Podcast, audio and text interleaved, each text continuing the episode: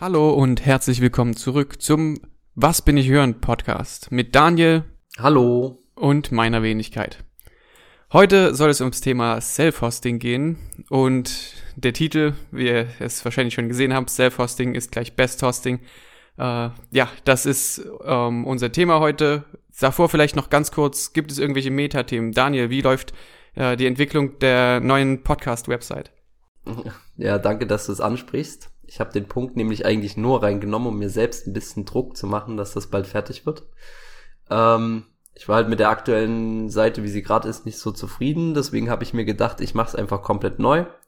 Und jetzt sind noch so ein, zwei Seiten offen, bevor ich das dann äh, quasi launche. Und ja, ich denke, ihr werdet es auf unserem Twitter-Account dann sehen, wenn es fertig ist. Viel ist es nicht mehr. Sollte demnächst dann fertig werden. Das klingt doch gut, da sind wir gespannt. Dann gehen wir direkt ins Thema, was ist Self-Hosting? Für die Leute, die meisten werden es wahrscheinlich schon in gewisser Weise äh, irgendwo am Rande mal gehört haben, aber für die Leute, die es noch überhaupt nicht ähm, ja, mitbekommen haben, ähm, könnten wir an einem Beispiel am besten erklären. Äh, die meisten Leute heutzutage benutzen für alles irgendwelche Apps oder Accounts irgendwo, sagen wir zum Beispiel Mail, ist wahrscheinlich äh, eines der populärsten Beispiele. Jeder hat einen Gmail-Account oder auch eine To-Do-App oder äh, irgendeinen Cloud-Speicher, wo, wo man alles reinlegt und so weiter und so fort.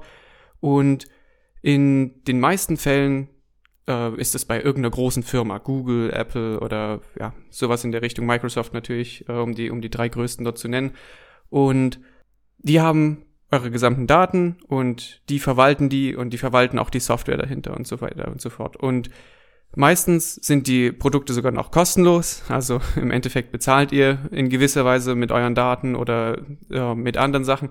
Und Self-Hosting ist jetzt der Ansatz, die Kontrolle sich sozusagen dort zurückzuholen in gewisser Weise. Ähm, man kann natürlich jetzt nicht irgendwie Gmail oder so weiterhin benutzen, äh, das funktioniert nicht, aber Self-Hosting sind meistens irgendwelche Open-Source-Projekte, die, äh, wo ihr diese Software äh, euch runterladen könnt auf einen eigenen Server. Der kann natürlich stehen, wo, wo ihr möchtet. Entweder ihr ähm, mietet den irgendwo selber an oder ihr habt den in eurem Keller stehen und hostet dort eure eigene Software drauf. Und dort muss man sich natürlich ein bisschen umgucken. Da gibt es Alternativen. Also wie gesagt, Gmail oder Dropbox oder sowas könnt ihr nicht direkt benutzen. Aber es gibt sehr, sehr ähm, ähnliche Alternativen, die, ähm, die, die diese Sachen sozusagen alle ersetzen können. Vorteile davon, Daniel wird nachher noch äh, weiter darauf eingehen, aber sind natürlich die Kontrolle über die Daten und dass man selbst die Software entscheiden kann, also welche verwendet werden soll und es gibt ja dort Alternativen in, auch in diesen Feldern. Und ja, über die Datenbanken und so weiter und so fort. Also man kann äh, wirklich sich da die Kontrolle über seine eigenen Daten zurückholen, was, denke ich, ein ganz guter Ansatz ist. Genau. Ähm, und so die Ursache, warum wir ein bisschen auf dieses Thema für die Folge gekommen sind, ist, äh, wenn man so ein bisschen in, auf Reddit unterwegs ist oder auf irgendwelchen anderen äh, Forenplattformen, da merkt man so ein bisschen, dass Self-Hosting gerade im Hype steht. Ähm, und wir haben uns jetzt so mal die Frage gestellt, ob Self-Hosting nicht einfach gerade nur ein Hype ist. Ähm, und ich denke ja, es ist gerade ein Hype, aber er ist berechtigt. Ähm, gerade wenn man sich mal diese ganzen Skandale anschaut über irgendwelche Datenleaks und ähm, wie mit euren Daten umgegangen wird. Äh, klar, ihr könnt auch irgendwie einen Datenleak haben, wenn ihr selbst hostet. Ähm, ihr seid aber wahrscheinlich weniger attraktiv für potenzielle Angreifer, weil ihr einfach nicht diese Masse an Daten verwaltet. Und ähm, ja, aber es kann im Grunde genommen immer passieren. Und äh, ja, aktuell ist es ein Hype und mehrere, immer mehr Leute kommen halt auf die Idee, sich auch mal zu fragen, was mit ihren Daten passiert und äh, stoßen dann irgendwann mal auf dieses Thema, ähm, nämlich Self-Hosting Klar, das äh, betrifft wahrscheinlich nur eine kleine Rand- und Zielgruppe, weil nicht jeder ist so technisch versiert, dass er seine Sachen gern selbst hosten möchte auch. Aber die, die es können oder das äh, lernen wollen, ähm, für die ist es aktuell eine gute Zeit, weil ich glaube, es gibt unzählige Quellen und ja, Sachen, wo man sich informieren kann über das Thema und äh, das ist eine gute Zeit, gerade einzusteigen. Und des Weiteren ist das auch, ich weiß nicht, ob es jetzt gerade so ein Hype ist, aber mir ist es auf jeden Fall aufgefallen, dass viele kleinere äh, Software-as-a-Service-Produkte halt auch self-hosted Lösungen anbieten. Also das ist auch irgendwie so eine Trendwende gewesen. Das habe ich eine ganz lange Zeit wenig gesehen und mittlerweile gibt es bei vielen kleineren Produkten auch die Chance, irgendwie die Software selbst äh, hosten zu können. Genau. Ähm, das geht so ein bisschen in die Vorteile von Self-Hosting über. Äh, Konrad hat es ja kurz schon angeschnitten, aber es gibt durchaus noch ein paar weitere nennenswerte Vorteile. Klar, zum einen, dass man so sein eigener Boss ist, wenn es um seine Daten geht. Ich denke, das ist, äh, das möchte jeder. Jeder möchte wissen, was mit seinen Daten passiert und äh, wo die hinwandern. Und ähm, von daher ist das für mich ein ganz großer Punkt. Und ein weiterer großer Punkt, ich weiß nicht, Konrad, du wirst das sicherlich auch merken, ähm, wenn du irgendwie anfängst, irgendwas äh, selbst zu hosten oder selbst zu hosten, einfach, ähm, dann lernst du die Technologie kennen und mit der Technologie kommen vielleicht auch ganz viele andere Technologien, die du dafür brauchst. Und es ist so ein, so ein stetiges Lernen und das ist eigentlich auch echt cool. Absolut. Weil ja. du dich, weil du dich einfach damit auseinandersetzt. Ähm, das hast du natürlich nicht, wenn du einfach dir einen Mail-Account erstellst ähm, und dann einfach irgendeinen Mail-Client von den unzählig vielen da benutzt, anstatt einfach einen selbst zu hosten. Von daher ist das für mich auch ein großer Vorteil, gerade wenn man sich technisch dafür interessiert. Ähm, zum anderen kannst du eben auch deine Logins und dein Nutzerverhalten für deine Applikation selbst bestimmen. Also du kannst halt auch schauen, wer sich dort einloggt und wer dein ganzes Zeug nutzt und äh, kannst auch dann ungebetene Gäste quasi blockieren oder so gut äh, wie es möglich ist eben probieren, diese zu blockieren. Ähm, das ist für mich ein Pluspunkt. Und du kannst dir vor allem deine eigenen Tools aussuchen äh, und die halt auch so lange modifizieren, bis es dir gefällt, insofern die Software das zulässt. Und ich denke, wir alle kennen das. Du, du nutzt irgendein Tool äh, und dir gefallen dort irgendwie so zwei, drei, vier Sachen nicht. Äh, und du willst das eigentlich ändern, aber du kannst es nicht ändern, weil du weil du einfach nicht in der Kontrolle bist. Und äh, bei Self-Hosted Stuff oder Self-Hosted Software, um genauer zu sein, hast du halt einfach die Chance, das bis einem, bis einem gewissen Grad zu tun und da einfach auch so ein bisschen deine, deine Kreativität walten lassen kannst. Ähm, und wer unsere letzte Folge gehört hat, da ging es äh, um, um Open Source, da sind Konrad und ich relativ tief ins, äh, weiß ich nicht, ins Detail tief gegangen, ins Thema ja. gegangen, genau, ins Detail gegangen. Ähm, aber das ist auch ein nennenswerter Vorteilpunkt, denke ich. Ähm, kann Konrad bestimmt auch gleich noch was zu sagen, dass du einfach so ein aktiver Teil einer Community bist. Ja, genau. Und du kannst auch einfach den Quellcode dir angucken und wirklich schauen, dass da nichts im Hintergrund vielleicht noch irgendwo hingesendet wird und so weiter. Und selbst wenn es so wäre, könntest du dir eine Fork bauen, wo du äh, selber diesen Code sozusagen extrahierst. Und das ist, ja, also diese, diese ganze Gedanke ist dort an der Stelle sehr schön. Und ich denke auch wirklich, äh, einer der wichtigsten Punkte, den du wirklich mit genannt hast, ist, ähm, es gibt manche Tools überhaupt nicht hosted, die es aber self-hosted gibt.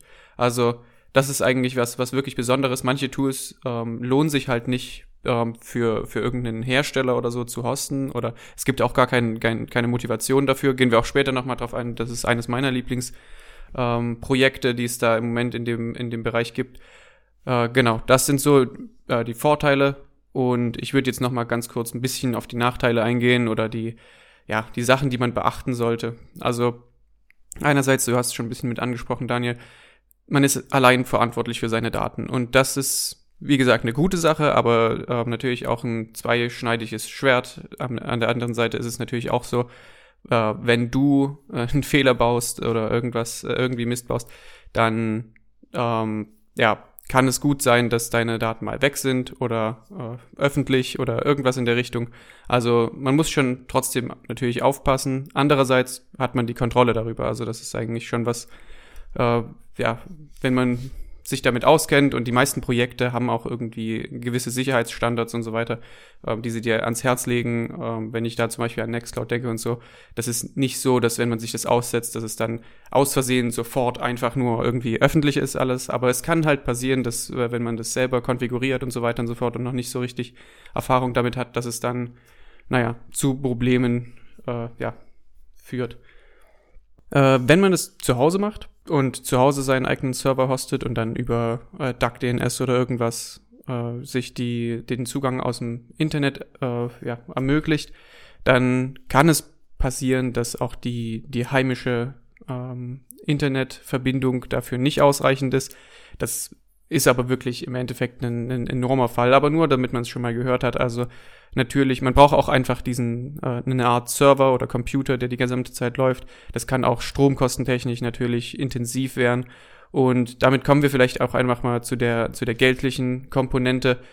In den meisten Fällen wird man wahrscheinlich nicht unbedingt äh, Geld damit sparen, äh, außer, und das ist so ein bisschen der, äh, der Fall bei, bei einigen Produkten, die ich auch benutze, außer man ersetzt damit wirklich einen bezahlten Service.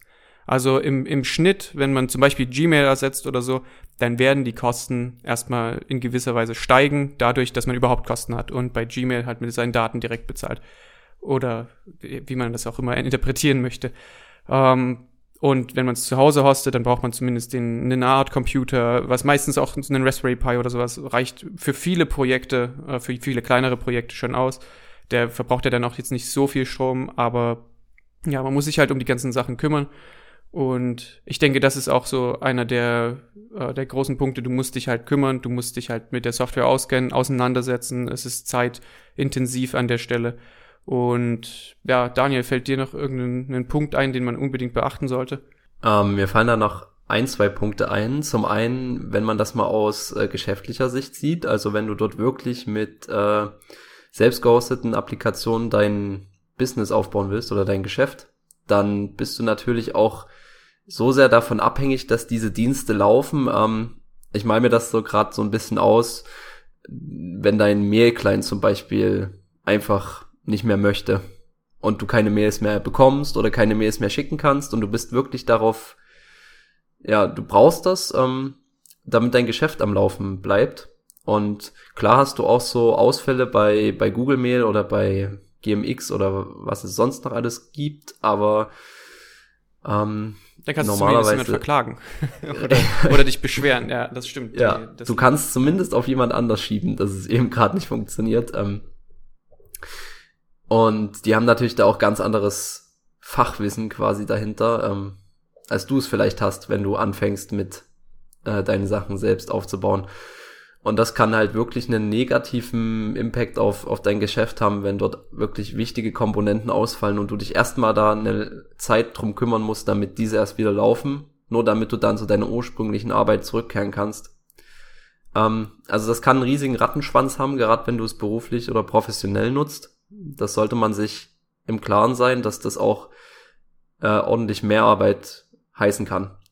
Und zum anderen, das ist so ein Punkt, äh, den hatte ich erst letztens bei Nextcloud tatsächlich, glaube ich. Ähm, du wirst halt bei Problemen oder wenn du es ja Probleme beim Aufsetzen hast, du deine Software da warten musst oder sie einfach nur benutzt und dann Probleme hast, hast du halt als Ansprechpartner meist nur die Co Community oder die die Software Maintainer, die eben dieses Projekt unterstützen und das hast du halt bei mancher, also oder bei oftmals bei Software, wo du bezahlst, hast du eben wirklich einen Kundensupport, wo du mal ein Ticket aufmachen kannst, beispielsweise, wenn du Probleme hast.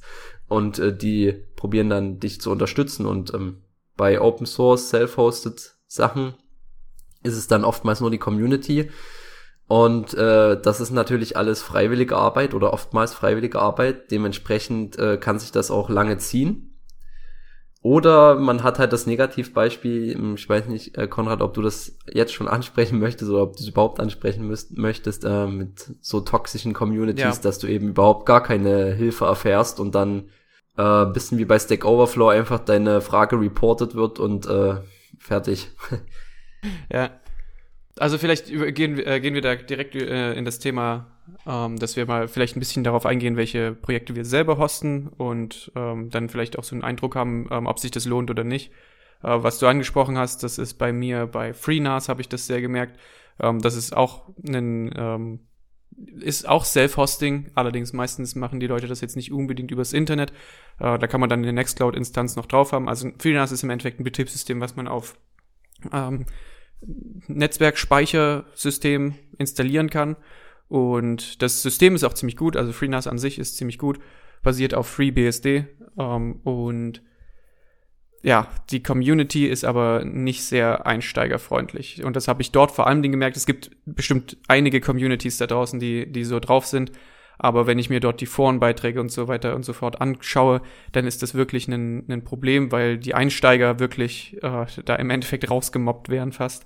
Also äh, das ist, das ist nicht sehr angenehm und das ist auch nicht sehr hilfreich an der Stelle, weil wenn man einsteigt und eine Frage stellt in den Foren, dann ja, verhindert einen das eigentlich den, den Zugang zu dieser Software und dann, naja, geht man halt und sucht sich ein anderes Produkt, was äh, jetzt nicht, vielleicht nicht finanziell dort irgendwie relevant ist, aber es ist halt äh, doof, wenn man diese enthusiastischen Gruppen sozusagen auseinanderzieht, äh, denke ich zumindest, weil am Ende des Tages äh, hilft es eigentlich allen, wenn, wenn an einigen äh, größeren äh, Kernprodukten, sage ich mal so, alle zusammenarbeiten, was ja im Endeffekt so ein bisschen dieser Open Source Gedanke auch an der Stelle ist.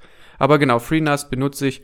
Ähm, darauf werde ich auch bald noch Nextcloud installieren. Dort gibt es gerade noch ein bisschen Probleme mit, mit den verschiedenen Updates. Dann hoste ich Teamspeak, was ich, äh, was nicht Open Source ist, aber auch self-hosted. Äh, genau, da zum Beispiel gibt es auch nicht so eine richtige Alternative. Man könnte Teams oder sowas in der Richtung. Mumble. Mumble ist es bezahlt? Ähm, Mumble ist eigentlich ein Free-Service, den kannst nee, deswegen meine ich, also ähm, ich meinte von Alternativen jetzt, äh, dass man halt die proprietäre Seite noch beleuchtet. Aber ich glaube ah, zum okay. Beispiel Teamspeak ist wirklich relativ, äh, es gibt jetzt nichts ähnliches, was, was irgendwo hostet sowieso schon da ist. Vielleicht Discord könnte man jetzt benutzen, aber ähm, ich habe den Teamspeak schon etwas länger. Ähm, dann benutze ich Invoice Ninja, das ist ein sehr kleines Tool, äh, dort kann man im Endeffekt Rechnungen erstellen. Also ist auch, äh, ist wirklich klein, aber das gefällt mir auch ganz gut. Und dann hoste ich einiges für verschiedene Kollegen. Ähm, einmal so WordPress-Seiten oder sowas in der Richtung, also generell Webseiten oder Udo zum Beispiel, das ist ein CRM. Äh, genau, das sind so die Sachen, die, die ich großteils im Moment hoste. Wie sieht's da bei dir aus? Also deins klingt ja schon relativ äh, geschäftsbezogen, tatsächlich. Ein bisschen was davon zumindest. Äh, bei mir ist es eher so für äh, ja, persönlichen Spaß. Äh, ich host zum Beispiel eine Nextcloud. Ähm, funktioniert echt gut, bin super zufrieden. Die Anzahl an äh, Plugins, die man da sich noch draufhauen kann, ist immens. Ähm, und ansonsten habe ich da, also ich hoste da nicht nur oder ich lager da nicht nur meine persönlichen Dateien, sondern habe da auch einen RSS-Reader inkludiert und äh, noch irgendwie ein Kanban-Board und ähm, noch einen Textchat und so. Also echt einiges, was ich damit ersetze. Ähm, dann haut sich noch eine Git-Instanz. Das ist im Prinzip äh, ja ein self-hosted Git-Client quasi oder Git-Endpunkt, ähm, sowas ähnliches wie GitHub oder wenn ihr das kennt oder GitLab. Ähm, da habe ich ein paar persönliche Repositories drauf, die ich da verwalte. Und ansonsten hoste ich noch meine eigene Website quasi, die ich mir mal erstellt habe. Die läuft bei mir noch privat und dafür benutze ich zum Beispiel noch Traffic, den ja ich auch hoste. Das ist so ein Load Balancer geschrieben in Go. Ähm, er ist ziemlich schnell. Hm, also ja, um mal einen Vorteil aufzuzählen, er ist ziemlich schnell. Punkt. ähm, ja, und Portainer. Portainer ist auch ganz cool. Da kann man seine Docker-Container, die man so hostet, einbinden und äh, eben ein paar administrative Tasks mit denen machen oder einfach nur schauen, wie so die Gesundheit von den Containern eben gerade ist. Ähm, und demnächst plane ich noch irgendwie ein Uptime-Monitoring zu hosten, weil ich gern ja meine Services überwachen würde wollen und äh, da durchaus noch ein paar dazukommen werden. Ähm, ich schwank halt gerade aktuell noch ein bisschen, was es wird. Äh, ich habe jetzt schon viel Isinga eingesetzt, Isinga 2. Ähm, das ist mir aber für mein privaten Gebrauch ein bisschen zu fett, so gesehen. Also mir kann es zu viel, als äh, was ich jetzt gerade benötige. Ähm, genau. Deswegen ähm, vielleicht so ein kleiner Übergang zu coolen Projekten, die ihr vielleicht auch selbst hosten könnt, weil ihr jetzt so ein bisschen ähm, mitbekommen habt, was wir hosten, ähm, was man damit so ersetzen kann. Da fällt mir zum einen eben die Nextcloud ein, ich habe es ja gerade schon erwähnt, da kann man nicht nur eben seine Dateien speichern in der Cloud, sondern auch ganz viele andere Tools damit ersetzen, auch einen Videochat, wenn ihr sowas benötigt, einen RSS-Reader, einen Podcast-Player, um zum Beispiel unseren Podcast damit zu hören. Und Haufen andere Sachen. Also es ist echt eine coole Tool-Suite im Prinzip. Und die Community, so wie ich sie bis jetzt mitbekommen habe, ist äh, echt super freundlich und hilf hilfsbereit. Es gibt da auch einen großen deutschen Teil, der dort ähm, Community-Arbeit macht und dort auch Fragen beantwortet und äh, hilft, wenn man da Probleme hat und bis jetzt hatte ich mit noch keinem Nextcloud-Update irgendein Problem. Das äh, läuft bei mir auch im Docker-Container, also es läuft auch wirklich stabil. Ähm, bin damit wirklich sehr zufrieden. Ja, dann soll ich einfach mal weitermachen mit Na klar. Ähm, zum Beispiel Mailcow. Ähm, das ist eine vielleicht die beste Alternative dann noch zu Gmail oder sowas in der Richtung. Also man hat eine GUI und so weiter und so fort im Web, äh, was, was sehr gut ist. Ähm, es ist eine ziemlich, auch ein ziemlich großes Paket. Ähm, aber es gibt eine aktive Community und es ist eigentlich, äh, sieht soweit recht freundlich aus. Ähm, wenn ihr euch an die Episode mit den VPNs erinnert, dann haben wir hier auch äh, noch was dafür reingenommen und zwar WireGuard, ähm, nicht zu verwechseln mit Wirecard, äh, VPN. äh, das könnte man auch selbst hosten, muss man ein bisschen gucken, wo man das natürlich hinstellt und so weiter und so fort, damit es wirklich Sinn macht, aber äh, das ist genau auch eine, auch eine Self-Hosting-Geschichte. Und dann kann man sowas wie Matrix oder Rocket Chat verwenden, was Alternativen zu äh, Discord, würde ich sagen, bei Rocket Chat und Matrix könnte man, was wäre so die, die äh, engste Alternative? Oh. Also Matrix ist sehr, sehr groß. Also es ist ein sehr, auch Ja. ein Kommunikationstool, wo man, wo man Nachrichten schreiben kann und so weiter und so fort. Und dort kann man auch verschiedene andere Services einbinden mit. Äh, genau, kann man sich so ein bisschen anschauen. Und dann hat mir Daniel gerade empfohlen, Juno-Host, äh, wie auch immer man das dann aussprechen soll. Aber, Aber- man spricht's, man kurz, man Ja. spricht's äh, Why You Know Host aus tatsächlich. Ah, okay, ja, das, äh, ja, es ist quasi wie so eine Aufforderung. Ja, und das ist eine, eine Tool-Suite, äh, wo man sozusagen, äh, die, die kann man auf seinem Server installieren und dann kann man verschiedene andere Instanzen von, äh, ja, zum Beispiel WordPress oder, oder ähm, andere Tools aufsetzen, relativ leicht über eine äh, GUI im, im Web. Und Daniel, du hast es auch benutzt in der Vergangenheit, hast du gesagt. Aber ich habe das auch benutzt, um ein paar Website für Freunde zu hosten im Prinzip. Ähm, das ist echt, also die Installation war sehr einfach, damals noch ohne Docker tatsächlich. Ähm, und ja, man hat da so ein, ein Admin-Panel, quasi ein Admin-Dashboard, womit man auch äh, clicky bunt die tolle Sachen klicken kann. Ähm, man brauchte also nicht wirklich die immense Hosting-Erfahrung und die Dokumentation war auch wirklich ausführlich. Also man hatte alles, was man braucht, um anzufangen. Ja, genau, sehr gut, klingt sehr gut. Ähm, dann vielleicht noch ähm, als Abschluss ein Tool, was ich bald benutzen werde, äh, heißt Home Assistant. Äh, für alle, die so Smart Home interessiert sind, aber einfach noch nicht dort in den Markt reingehen wollten, weil es halt immer proprietäre Software und immer dieses ähm, teilweise so bezahlte Services für deine komische Steckdose oder was weiß ich. Ähm, Home Assistant soll sozusagen diese Sachen, zumindest softwaretechnisch, alle äh, ein bisschen vereinen. Ähm, einerseits kann man dort so ziemlich alle Smart Home Geräte in irgendeiner Kapazität anbinden, was schon mal cool ist. Also muss man noch ein bisschen darauf achten natürlich, dass man jetzt nicht die äh, naja, die äh, Steckdose kauft, wo man unbedingt diese Hersteller-App braucht oder so, sondern schon ein bisschen was Freieres. Aber an sich, wenn man das erstmal hat, dann kann man das alles in dieses Home Assistant einpflegen und dann kann man das auch verbinden mit einer Alexa oder einer Siri, falls man das braucht, oder mit Sonos, ähm, was ja für die ähm, für die Audiogeschichten im, im Haus ganz praktisch ist und so weiter. Also dort gibt's wirklich, wirklich viele Anbindungen. Und das meinte ich vorhin auch mit, äh, manche Software würde sich halt für ein Unternehmen nicht wirklich lohnen, weil welches Unternehmen würde, hätte das denn gerne? Welches Unternehmen würde denn gerne dir diese Macht sozusagen geben, dass du alles selbst hostest, alle Daten bei dir wirklich in deinem Haus sind und nicht irgendwo davon gelernt wird oder irgendwo auf einer Serverfarm, von denen das, das liegt. Also das ist zum Beispiel ein ziemlich, ein ziemlich cooler Aspekt von diesen ganzen ähm, Self-Hosting-Geschichten und auch ein Projekt, was ich jetzt ausprobieren wird, werde. Und vielleicht können wir dann auch irgendwann mal eine, eine Episode über dieses ganze Smart Home-Mythos machen. Auf jeden Fall. Vielleicht kommt ja auch äh, irgendwann mal so ein, eine Updated-Folge, was äh, mittlerweile dann auf unseren eigenen Servern läuft. Zum um, Beispiel, genau. Ja. Aber ich denke, das reicht erstmal für heute. Oder hast du noch was? Äh, ich wollte tatsächlich noch ein Tool nennen, das mir gerade spontan eingefallen ist, habe ich überhaupt nicht auf die Liste gesetzt, aber es heißt äh, Mastodon und das ist im Prinzip ein dezentralisiertes Twitter. Ah ähm, ja, stimmt. Das, ja.